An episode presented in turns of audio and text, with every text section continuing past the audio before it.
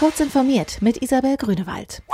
Die ehemalige ICANN-Vorstandsvorsitzende Esther Dyson hat auf der Digital Life Design Konferenz in München die Kommerzialisierung von .org kritisiert.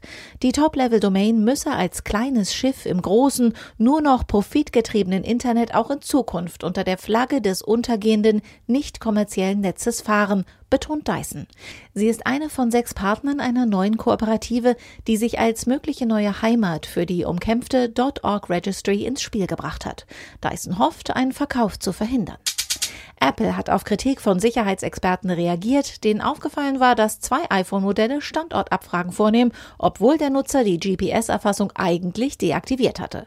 Die in den Geräten 11 und 11 Pro erstmals verbauten Ultra-Breitband-Chips müssten laut Apple an bestimmten kritischen Orten automatisch abgeschaltet werden. In der jüngsten Beta von iOS 13.3.1 hat der Konzern dennoch einen neuen Abschalter integriert. Das Münchner Elektroauto-Startup Sono Motors hat kurz vor Ende seiner Crowdfunding-Kampagne das gewünschte Ziel von 50 Millionen Euro doch noch überschritten. Damit kann das Elektroauto mit Solarmodulen weiterentwickelt und Prototypen gebaut werden. Bevor der Sion jedoch, wie derzeit geplant, im September 2021 in Serie gehen kann, wird Sono Motors weiteres Geld benötigen. Huawei-Handys können Kartenmaterial künftig von TomTom bekommen.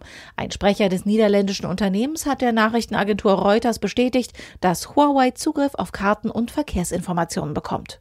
Wegen des US-Embargos darf Huawei Google Maps nicht mehr auf seinen Geräten vorinstallieren. SpaceX hat am Sonntag den letzten großen Test vor dem ersten bemannten Weltraumflug des Raumfahrtunternehmens zur ISS erfolgreich absolviert. Der Flugabbruchtest lief ersten Analysen zufolge genauso wie geplant. Genaue Analysen sollen noch folgen. Die Raumkapsel habe unter Beweis stellen können, dass sie im unwahrscheinlichen Fall eines Notfalls während des Flugs sicher von der Rakete getrennt werden und wohlbehalten zur Erde zurückkehren kann, erklärt die NASA. Diese und weitere aktuelle Nachrichten finden Sie ausführlich auf heise.de.